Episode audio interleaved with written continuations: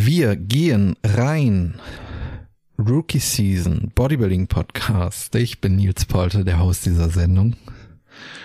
Und wir sind in Woche 4, in der letzten Woche vom ersten Diät-Mesozyklus. Diese Woche findet statt vom 2.1. bis zum 8.1. Das heißt, wir sind angekommen in der Gegenwart. Und die Situation ist jetzt gerade so, dass die Diskrepanz zwischen physischer Totalermüdung und maximaler mentaler Readiness sehr präsent ist. Ähm, ich habe mich physisch selten so scheiße gefühlt in Bezug auf, auf das Training, aber ich war mental auch noch nie so in Anführungszeichen selbstbewusst, weil ähm, dieser sehr, sehr schwierige Mesozyklus äh, sich jetzt dem Ende nähert und es sehr, sehr erfolgreich ist bis jetzt. Es ist ein voller Erfolg und ähm, retrospektiv war das echt eine sehr, war das ein sehr, sehr schwieriges Szenario. Ich meine damit nicht, dass es schwierig ist, in einem Lift hart zu trainieren oder dass es schwierig ist, ein Kaloriendefizit umzusetzen oder Schritte zu gehen. Ich meine damit den gesamten Schwierigkeitsgrad. Wäre das mit der, mit der Krankheit nicht gewesen, hätte ich nicht diesen etwas aggressiveren Ansatz wählen müssen, etc. Es wäre einfach sehr viel einfacher gewesen. Aber das jetzt, das war sehr, sehr schwierig. Und ähm, anhand objektiver Parameter kann ich sagen, dass das erfolgreich war. Und das wiederum gibt mir auch Selbstbewusstsein. Und da die physische Ermüdung aber gerade ein absolutes Maximum erreicht, ist es eine sehr, sehr gefährliche Situation, in der ich mich befinde. Denn es gibt nicht nur ähm, irgendein Selbstbewusstsein, es gibt auch ein, ein falsches Selbstbewusstsein, was sich aufbauen kann und mit dem man das Ego füttern kann.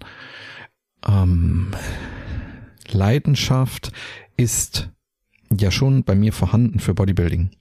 Und Leidenschaft ist auch in der Prep vorhanden. Euphorische Gedanken.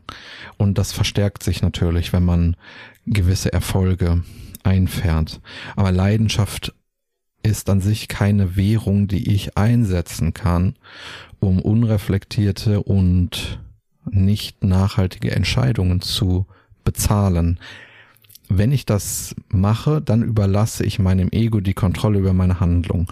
Und ich bin jetzt an einem Punkt, äh, wo ich sehr, sehr bewusst wahrnehme, dass mein Selbstbewusstsein steigt, dass ich ähm, wahrnehme, dass ich einen gewissen Erfolg erzielt habe, ich aber in einem physischen Zustand bin, der die Wahrscheinlichkeit für Verletzungen erhöht und ich jetzt sehr vorsichtig ähm, damit umgehen muss und ich ein sehr ähm, verantwortungsvollen Ehrgeiz an den Tag legen sollte, um keine Fehlentscheidungen zu treffen, die den nächsten Mesozyklus negativ beeinflussen. Es ist, es sind jetzt äh, nicht mehr viele Trainingseinheiten, bis dieser Mesozyklus zu Ende ist und ich in einem Deload mit Diet Break bin. Aber diese wenigen Tage geben mir die Möglichkeit, große Fehlentscheidungen zu treffen. Ähm, die Rate an Error, die ich mir erlauben kann, ist sehr, sehr gering. Und deswegen ist es sehr, sehr wichtig, jetzt einen gewissen Perspektivwechsel vorzunehmen.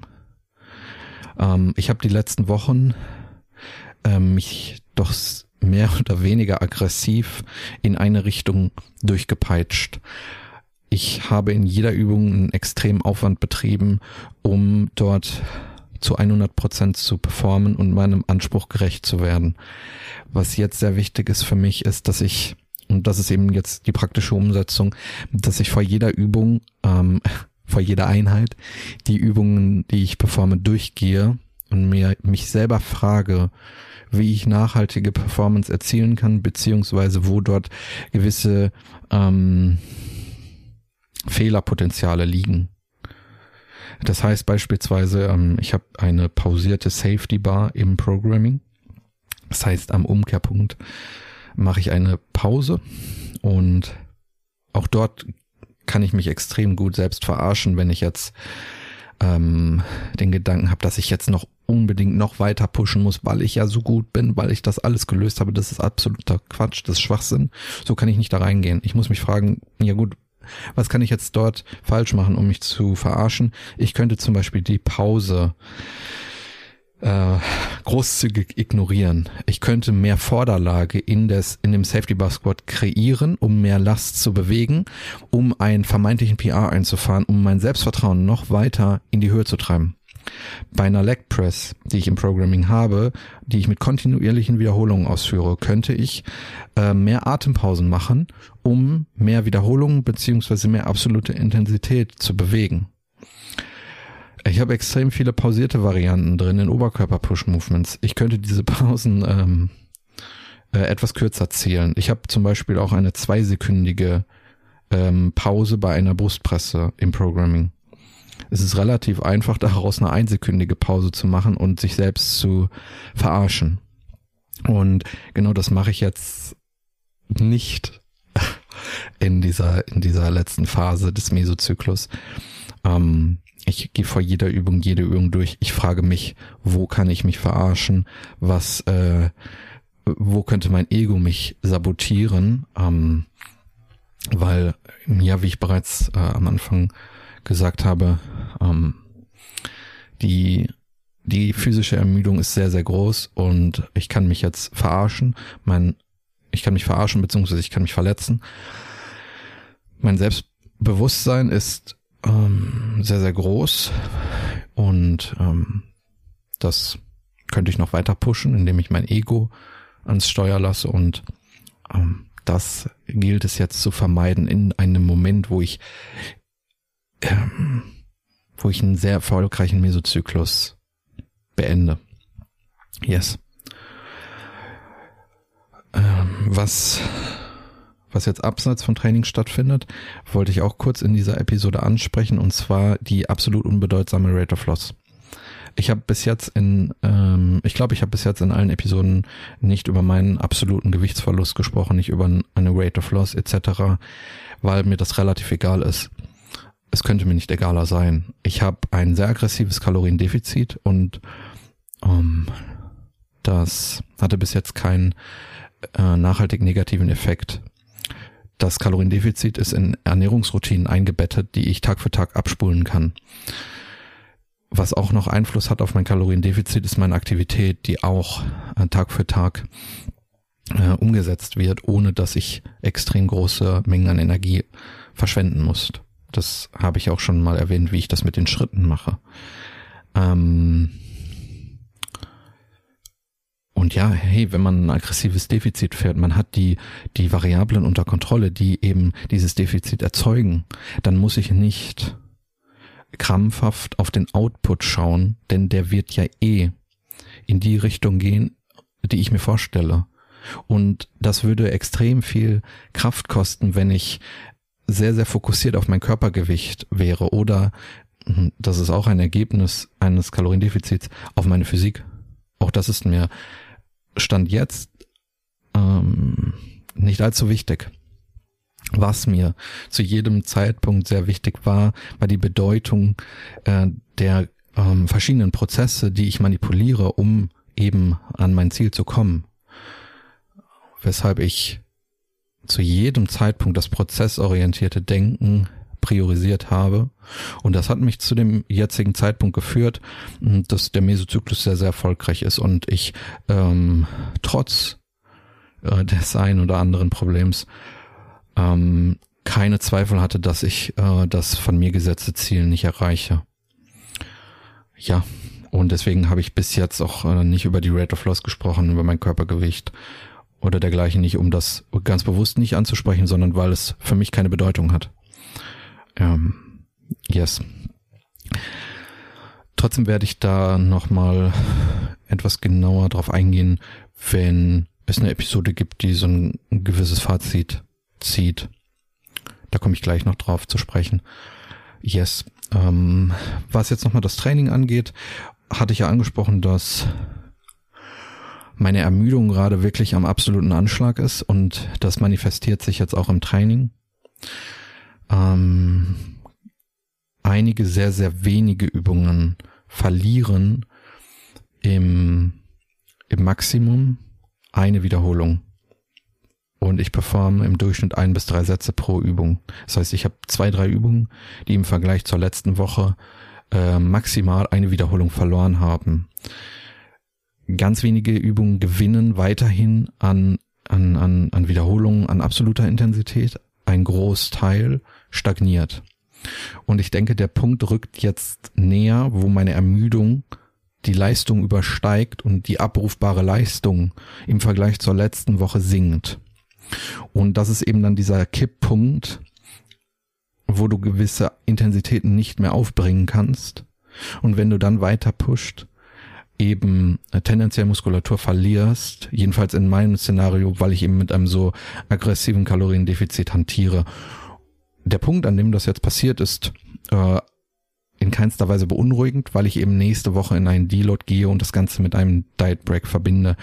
Das heißt, mein Training ähm, wird auf ein Minimum reduziert, um die Erholung und die Regeneration in den Vordergrund zu rücken.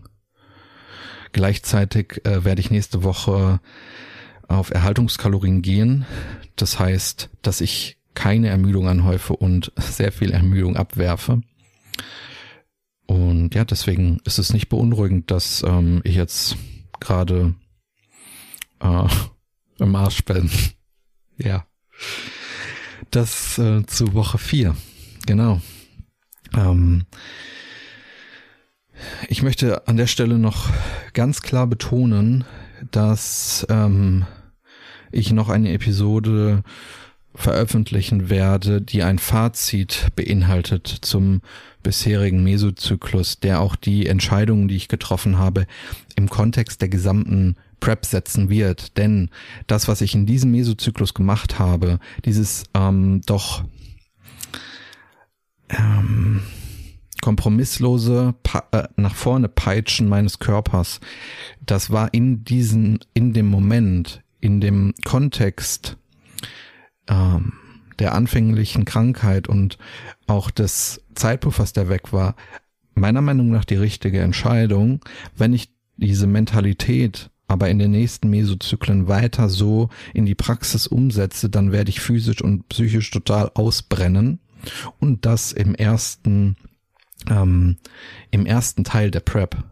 Das wäre also eine absolute Bankrotterklärung, wenn ich das weiter so mache ähm, weshalb ich das im Fazit nochmal in einen etwas langfristigen Kontext betten werde und ich auch erklären werde, wie der nächste beziehungsweise die nächsten Mesozyklen auch auf mentaler Ebene gestaltet werden. Denn ich werde auf jeden Fall mit diesem Mesozyklus brechen, beziehungsweise mit der Mentalität, die ich an den Tag gelegt habe. Es wird, ähm, es wird mit einem anderen Ansatz äh, ähm, trainiert, beziehungsweise es wird, es werden andere Entscheidungen getroffen. Ich bin aber mit den Entscheidungen, die ich in diesem Mesozyklus getroffen habe, absolut zufrieden und stehe total dahinter, ähm, weil ich auch weiß, dass ähm, ich damit jetzt aber ähm, mit Start des Deloads beziehungsweise Diet Breaks ähm, breche. Da findet eine Zäsur statt. Es hatte seine Notwendigkeit, aber die wird es im nächst, in den nächsten drei Mesozyklen nicht geben. Genau. Trotzdem kurz, äh, ein ganz kurzes Fazit vielleicht zu diesen ersten Wochen. Ähm, die vom Schwierigkeitsgrad, wie gesagt, extrem waren. Ähm, es war trotzdem geil. ähm, es hat mich extrem an 2015 erinnert, als ich mit Bodybuilding angefangen habe, wo ich auch das Gefühl hatte, dass der Karren ziemlich tief in der Scheiße steckt und ich den rausziehen muss. Und das war jetzt auch irgendwie so. Ähm, aber es hat extrem viel Spaß gemacht, weil ich, ähm, weil ich die, die Überzeugung hatte, dass ich zu jedem Zeitpunkt das Skillset hatte, was, ähm, was ich, was ich gebraucht habe. Und es macht mir extrem viel Spaß, im Kontext Bodybuilding Probleme zu lösen. Ähm, deswegen hat das doch sehr viel Spaß gemacht, ähm, dass ich am Anfang der Prep mit so viel Scheiße beworfen worden bin. Yes, also irgendwo schließt sich der Kreis zu 2015. War ein, es war ein sehr guter Start in die Prep.